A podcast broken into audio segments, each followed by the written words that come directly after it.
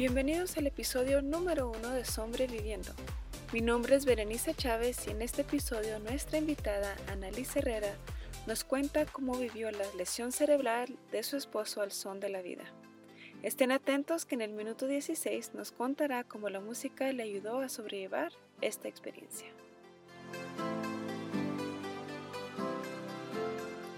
Bienvenida Ana a nuestro podcast. Gracias, gracias por invitarme. Entonces me gustaría empezar en el principio de tu vida, pero lo que quisiera ahorita es adelantarme al año 2014, que es cuando tuviste un punto crucial de tu vida, ¿no? Es cuando tuviste las pruebas que considero más difíciles que podrías pasar. ¿Nos podrías contar un poquito más? Sí, en, en, ese, en el 2014 mi esposo tuvo un accidente de auto y sufrió un golpe en la cabeza, lo cual le causó pérdida de memoria.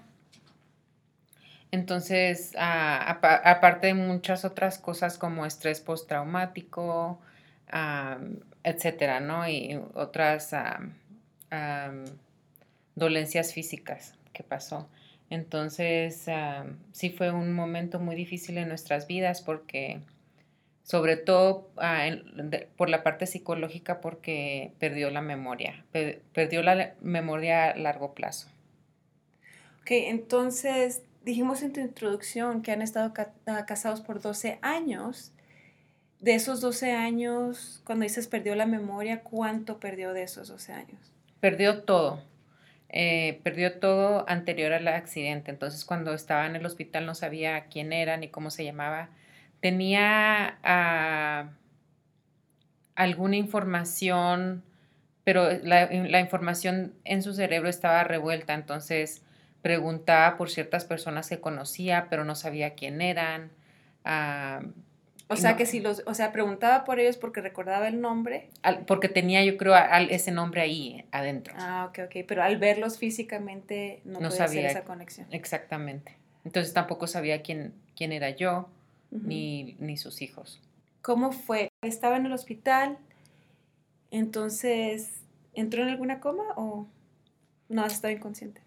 Ah, no, cuando yo llegué al hospital, sí estuvo inconsciente por algún tiempo, pero cuando yo llegué al hospital ya, ya estaba consciente, simplemente no sabía qué estaba pasando, no sabía quién era, etcétera. Entonces yo tardé para llegar al hospital porque yo no sabía lo que estaba pasando, dejé a los niños en casa de mi suegra. Entonces cuando yo llegué no, no sabía quién era yo, no sabía lo que había pasado, tenía taquicardia, no podía hablar, cosas así. Ok. ¿Y cómo fue que empezaste a sobrellevar eso? O sea, en ese momento, haber sido un momento de shock tremendo para ti, eh, me imagino, si yo hubiera estado en ese momento, hubiera llegado así como que estás hubiera pensado que estaba jugando conmigo en algún momento, ¿sí me explico? Sí, no, no te lo puedes creer, ¿verdad? Que está realmente lo que está pasando. De hecho, cuando era niña eh, tuvimos un accidente de auto y, recuerdo que cuando salimos del auto nos dio mucha risa a mi hermana y a mí. Entonces yo cuando estaba en el hospital me daba risa y cuando alguien me decía, ¿cómo estás? Yo me reía, pero era parte del estrés postraumático de, de que no no puedes aceptar tu realidad. Ah, ok. ¿Y él, cómo lo veías a él? O sea, aparte de la confusión, ¿lo veías también con ese shock postraumático en donde quizás él también pensaba que era algo chistoso que le dijeras tú que era su esposa? No, él estaba como, alguien lo describió en una ocasión como un viejito en un asilo que, nos, que está desorientado, no sabe dónde está. De hecho, siento que su semblante cambió a, partir de ese momento. Entonces, al, al, después de que lo, dieron de alta físicamente, entonces empezaron a llegar muchas otras em, eh, dolencias, ¿no? Psicológicas. Entonces, creo que realmente nuestra prueba empezó cuando empezaron a surgir todas estas dolencias psicológicas, porque al perder la memoria, pues pierdes tu identidad, no sabes quién eres, no, saben, no sabes quiénes son las demás personas, pero la verdadera pérdida de identidad al no saber quién eres tú o el verse en el espejo y no saber quién es la persona que está en el espejo, ah, fue realmente el, el, trauma psicológico por el que, por el que pasamos. Okay.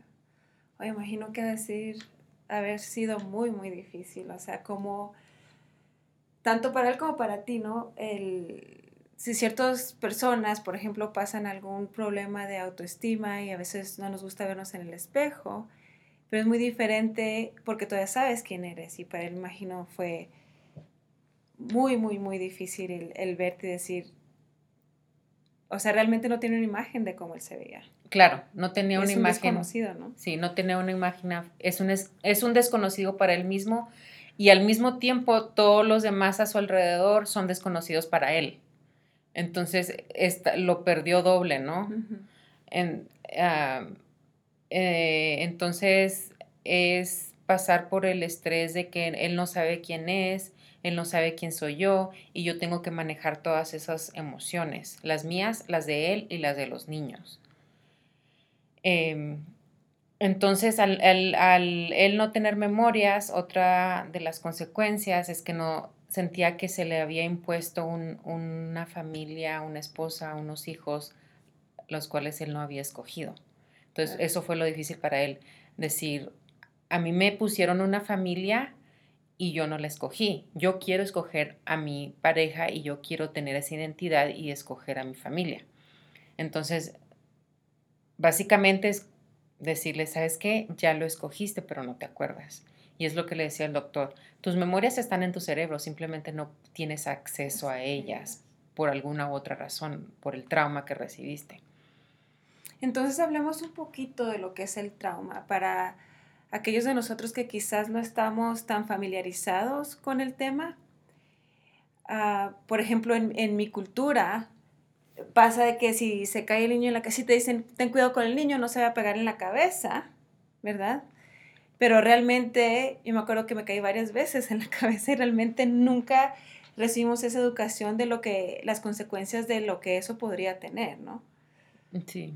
¿Podrías expandir un poco más? Sí, este, un golpe en la cabeza, ya sea leve o fuerte, puede causar diferentes eh, consecuencias físicas.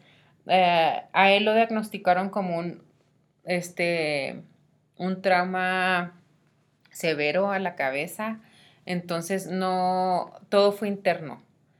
Entonces cualquier trauma, cualquier golpe a la cabeza te puede causar mareo, este, vómito, ah, te da mucho sueño, no puedes pensar, te sientes, em, pues sí, cansado y todo eso. Entonces no hay manera de curar eso, o sea, no hay una una píldora que te puedas tomar y decir ya va a estar bien, como cuando te enfermas de, una gripe o algo así.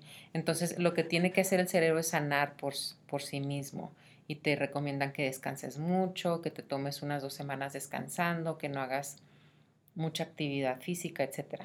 Pero en este caso, como pasó más de un año, es, este, es algo permanente y tuvo que pasar por varias terapias del habla y físicas para poder llegar al punto en el que estamos ahora.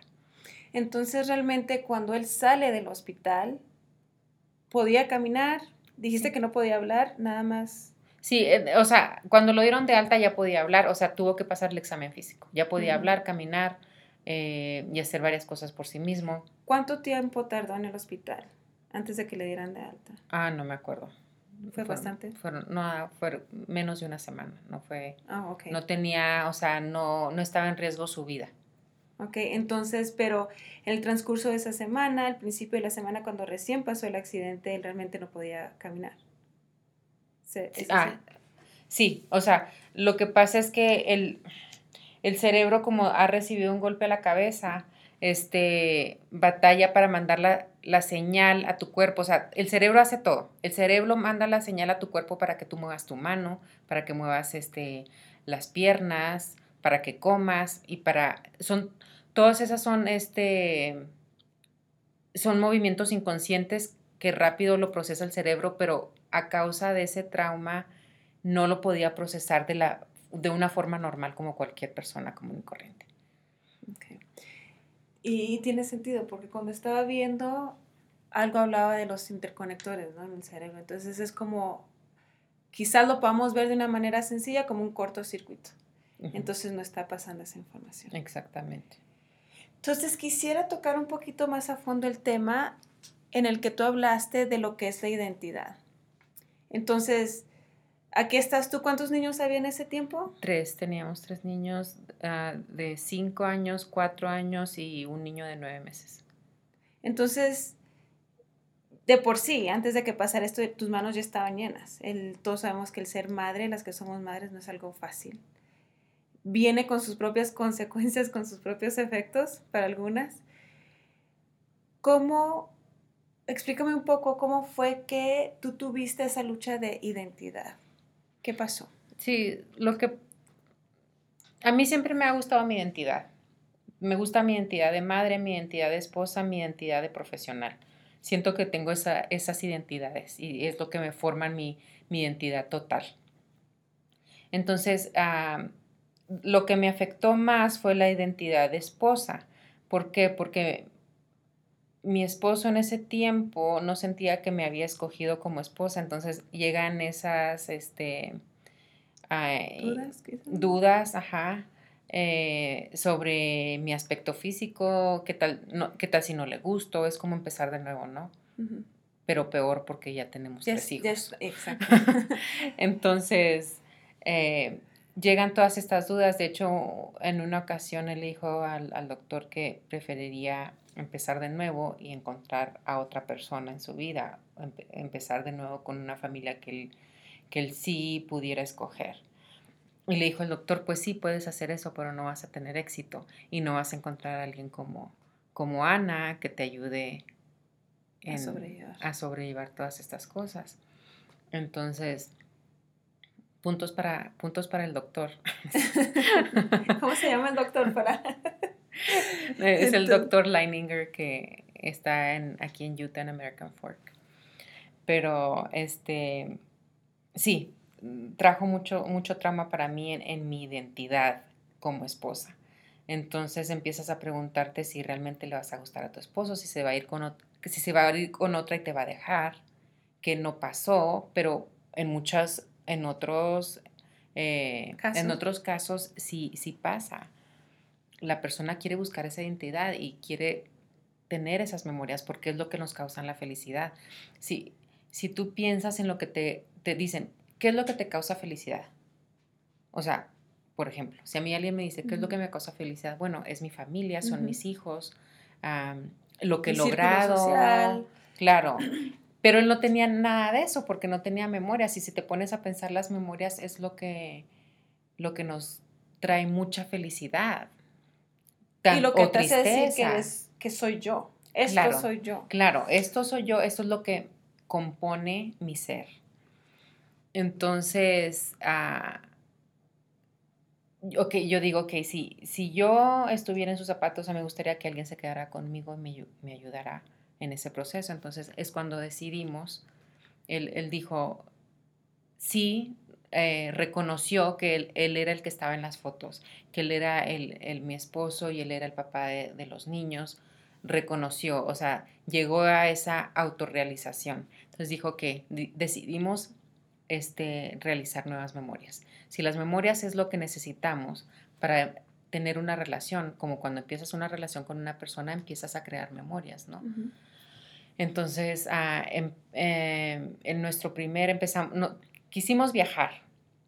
No teníamos mucho dinero, pero recuerdo que nuestro primer viaje fue a Disneylandia y fue un error porque había mucha estimulación y mi esposo no podía tener estimulación. Ah, muchísima gente, muchísimo ruido, todas las luces quizás de los juegos este, niños llorando, quizás los tuyos también, Ajá, Sí, y el estrés de estar ahí, o sea, no fue la mejor de las ideas, pero por ahí empezó nuestro trayecto a, realizar memorias y a crear memorias diferentes y nuevas más bien, nuevas para los dos y para la familia. Me gustaría, antes de seguir más a fondo en cuanto a las memorias que se crearon, me gustaría que me dijeras cómo es que tú sobrellevaste el crear, tuviste que crear una nueva identidad, ¿sí? Él, él olvida su vida, pero tú no la has olvidado. Claro. Entonces, ¿cómo le hiciste para sobrellevar eso? Es dejar el pasado atrás. Entonces, hay muchas personas que me dicen, ay, me gustaría estar en tu lugar porque así podemos borrón y cuenta nueva. Empezamos de nuevo. Y en el, en el momento decía yo, pues sí, pero no saben por lo que estoy pasando, porque olvidó cuando nacieron nuestros hijos, o cuando nos casamos, cuando nos enamoramos, son puntos cruciales en la vida de los dos. Pero ahora viéndolo desde este punto de mi vida, sí, eh, es olvidar el pasado y, y enfocarse en el futuro. Entonces, para mí fue, lo del pasado no importa, sí está ahí para mí, pero no importa, bueno o malo, lo que haya pasado no importa, entonces vamos a enfocarlos en el futuro y en lo que podemos crear. Sí, y, y, dijimos los dos, si esto va a funcionar es lo que tenemos que hacer. Claro, y fue muy, muy buena perspectiva que tener. Durante el trayecto, ¿no? Porque como dices, fue muy difícil muchos usamos la música para sanar, entre comillas, o sea, para poder enfrentar lo que estamos pasando. Yo sé que la música a mí me habla, le habla a mi alma. Entonces, ¿podrías compartir con nosotros qué es lo que te ayuda a ti? Sí, de hecho, a mi esposo se compró unos audífonos que bloquean el sonido porque a veces había mucho ruido en casa o lo que sea. Tratábamos de, tratábamos de enseñarles a los niños que no deberían de haber de hacer tanto ruido. Entonces se compró unos audífonos que bloquean el sonido. Y a la misma vez le dije, ¿sabes qué? Deberías escuchar a Eña. Eña siempre me ha gustado porque tiene música muy... te calma. Te da algo que puedo hacer lo de mi trabajo. Si es este en la oficina, hago mi trabajo y escucho Eña y me calma, me calma el estrés. Me gustan mucho los sonidos que tiene. y le dije que empezara a escuchar música más calmada para que no tuviera un efecto tan estimulador en su cerebro. Pero yo al mismo tiempo le estaba escuchando para calmar mi propio estrés y lo que estaba viviendo. Entonces, la canción que, me gusta mucho, que me ayudó mucho, fue la de Only Time. Entonces, ah, que en español se traduciría como solo, el, tiempo solo el tiempo y habla de que solo el tiempo puede decidir eh, diferentes cosas. Y eso lo apliqué a mi vida porque dije, ok, sí, solo el tiempo va a decir eh, lo que va a pasar o solo el tiempo va a curar lo que estamos pasando. Entonces ahora viéndolo, ya han pasado cinco años desde que, que empezó este, esta prueba entonces, sí, solo el tiempo, solo esos cinco años nos ayudó a sanar, solo esos cinco años nos los, esos años nos proveyeron memorias en las cuales eh, podemos tener una fundación para, para tener felicidad o, eh, establecer nuestra relación conyugal.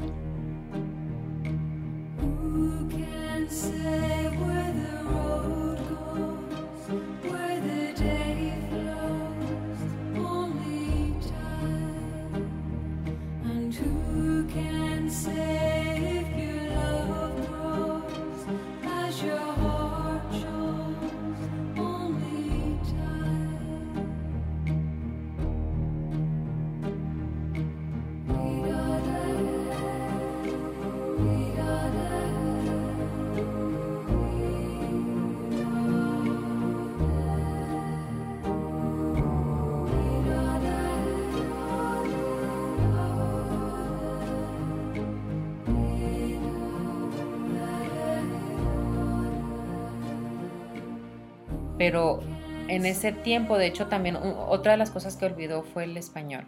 Cuando estaba en el hospital nada más hablaba inglés. Y había momentos en el que solo podía hablar inglés, como que su cerebro solo podía alcanzar esa parte del lenguaje. Entonces, eh, sí, sus gustos cambiaron. Ah, empezó, escuchó ella un poquito, no, quizás no mucho. Otra cosa, otra terapia que nos recomendaron fue la terapia de de las frecuencias, entonces escuchaba diferentes sonidos, a veces sonido, lo que le llaman como sonido blanco o, u otros tipos de sonidos y eso le ayudan a relajar el cerebro. Y es interesante cómo los sonidos te estresan, te pueden estresar tu cerebro o te pueden relajar o te pueden quitar el estrés, o sea, puede tener muchos tipos de efectos en el cerebro.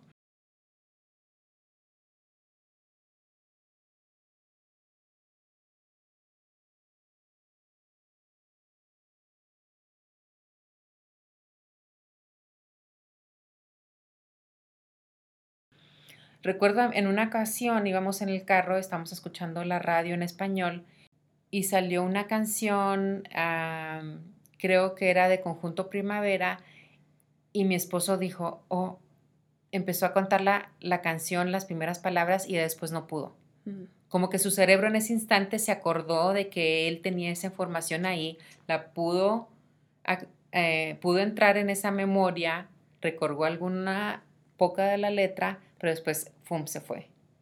Y era muy frustrante para él tener eso, vez tras vez tras vez. Siempre pasaba con la música, eh, algunas veces ah, con algunas memorias como que sentía, yo te conozco, yo te conozco, pero no sé de dónde. Y era la frustración de tenerlo como se dice, ¿no? En la punta de la lengua. Lo tenía en la punta de la lengua, pero no lo podía, no lo puedes sacar, no lo puedes, no puedes acceder a esa memoria o esa información en tu cerebro. Entonces, es, interesante también cómo nuestro cerebro y nuestra felicidad, nuestras emociones eh, cambian de acuerdo a la música, ¿no? Los gustos que tenemos. Una cosa que cambió del pasado al presente es el, gusto de su música. Al principio no le gustaba la música mexicana ranchera porque nosotros somos del norte y escuchamos mucha ah, música ranchera, mexicana, norteño, banda, y no le gustaba. Y empezó a escuchar la música reggaetón que esta se relaciona más al, Caribe. Eh, y fue un cambio muy drástico de música y empezó, le empezó a gustar y yo a veces decía yo, para, a mí no me gustaba cierta, hay unas canciones que sí me gustan que tienen buen ritmo de reggaetón, pero hay otras que no y yo decía puras tonterías, escucha, pero bueno, por lo menos empezó a tener, a identificarse con algo. Entonces hubo ese, ese, esa conexión. Entonces, ¿qué es lo que le gustaba antes de que le gustara el reggaetón, antes del accidente? ¿Por qué música se inclinaba él? Sí, siempre se inclinó por la música mexicana, que es la música norteña, la música banda, eh, cumbia, norteña, todo lo que es del norte, porque los dos somos del norte, y corridos también. Eh, siempre, o sea, en el carro siempre escuchaba corrido, banda, eh, cumbia norteña.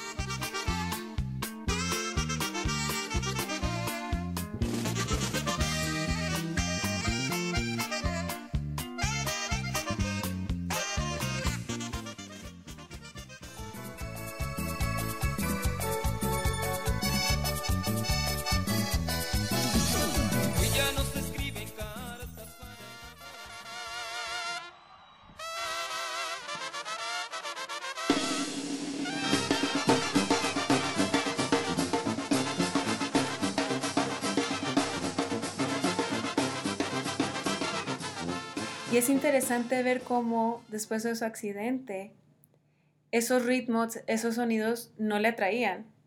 Y, son muy diferentes a lo que es el reggaetón. no se me quita, esto no se me quita, el sabor de tu boca sigue estando en mi boca. Eso no hay quien lo frene, fue sin aviso. Y ahora me tiene la mente en la luna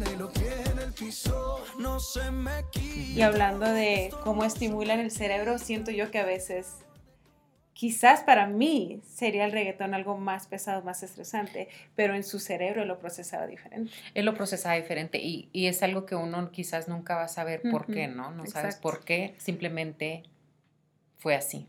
Exacto.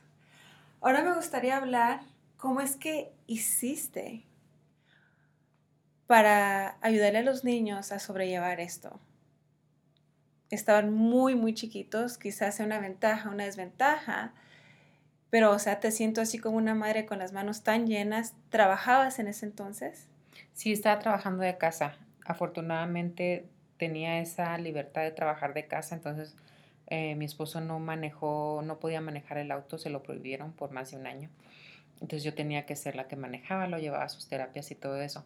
Afortunadamente los niños estaban pequeños, de cinco años para abajo, entonces no entendían bien, uno los puede moldear un poquito mejor, decirles, esto es lo que pasó con papi, eh, no puede tener ruido por esta razón, y ahorita solo lo recuerdan como, papi pasó por esto y por esto no se acuerda, no se acuerda de muchas cosas por su golpe al cerebro, pero no, siento yo que sí les afectó, pero es algo que hemos podido sobrellevar bien porque eh, tratamos de enfocarnos en nuestra familia y en hacer muchas actividades este, significativas juntos. Y lo que veo interesante también, hablando de identidad, es que al mismo tiempo lo puede ver uno como una bendición que haya pasado tan pronto en la vida de ellos. O sea, no habían realmente ellos creado tantas memorias con su papá antes. Sí, son cinco años, pero como dices, es más fácil moldearlos y crear esta nueva identidad con papá, una nueva vida, ¿no? Una, estas memorias presentes. En esto nos estamos enfocando ahora. Y es interesante verlo de esa manera. ¿Cómo consideras tú esta experiencia? O sea, ¿lo ves como una segunda oportunidad? ¿Qué es lo que has aprendido? Sí, definitivamente es una segunda oportunidad para empezar, perdón, para empezar de nuevo eh, a, crear relaciones, realmente relaciones que tengan un, mucha ah, de mucho significado en la vida de uno. Entonces, para, en es, perdón, específicamente para nuestra familia fue crear un, vínculo familiar ah, de padre a hijo, hijo a padre más fuerte. Fue una oportunidad para eso y oportunidad como esposo y esposa de fortalecer nuestra relación.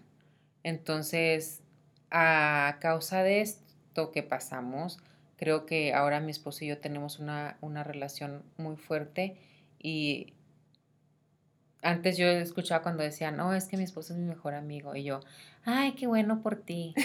O sea, me, me, no, no me identificaba con eso, pero ahora lo puedo decir en verdad que mi esposo es mi mejor amigo, porque mi esposo dependió mucho de mí para todo. yo le ayudaba a bañarse, eh, me, me, hablaba por teléfono. Su primera vez que fue a manejar, que manejó solo, se perdió no sabía dónde estaba.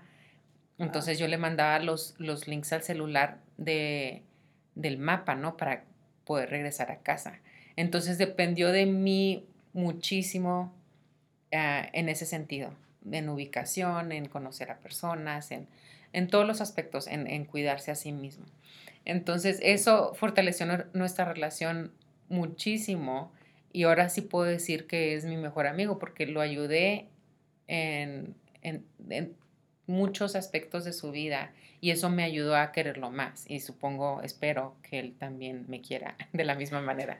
Estoy segura que sí. Lo, lo interesante es esto, o sea, te tocó ver o estar en aspectos de su vida que a una esposa no le toca estar, no le toca hacer. O sea, cuando mencionas bañarlo, me pongo a pensar y digo, no, no creo que una esposa le toque bañar a su esposo no es, al menos que esté pasando por esto. Entonces, para o quizás en un tiempo de su vida más avanzada, en una edad más avanzada. ¿no? Claro, y, no lo esperas. ¿A qué edad pasó esto? ¿Cuántos años tenías? A 30. No lo esperas a tus 30 años. Uno piensa que todo va a ser de color de rosa y que el matrimonio va a ser perfecto. Sí. Al menos eso pensaba yo cuando me casé. Entonces,